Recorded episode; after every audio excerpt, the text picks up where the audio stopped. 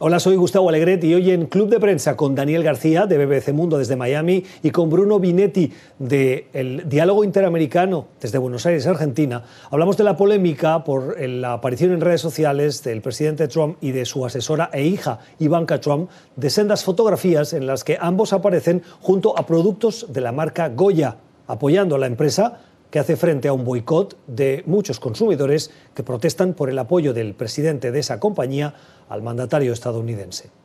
Parece que hay una norma que efectivamente prohíbe no al presidente ni al vicepresidente, eh, pero sí a funcionarios, como en este caso eh, Ivanka Trump, que no solo es la hija, sino que es la asesora del, presidente en la Casa Blanca, que les prohíbe eh, pues hacer este tipo de publicidad o, apoyar a cierta, cierta, clase, cierta clase de productos. ¿no? Pero no creo que esa sanción eh, que esa sanción vaya a ser o, relevante o, vaya a ser lo que nos ocupe eh, en un tiempo. ¿no? Eh, el caso es que es, es, es, es, un poco es curioso, es, un reflejo de los tiempos que vivimos, que, que, que,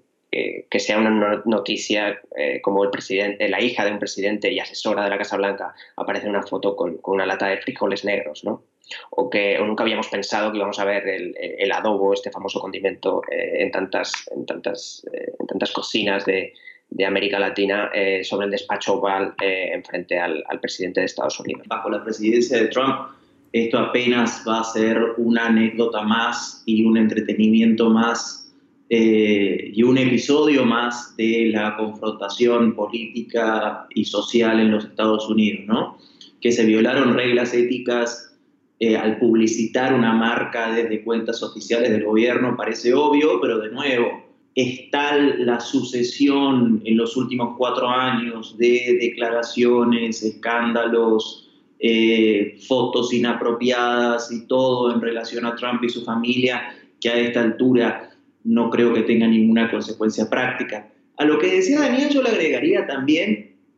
porque eh, en algunos en algunos lados he, leído que, este caso de Goya lo han inscrito dentro del debate en los Estados Unidos acerca de la cultura de la cancelación, ¿no? de esta tendencia a repudiar o a querer silenciar voces alternativas.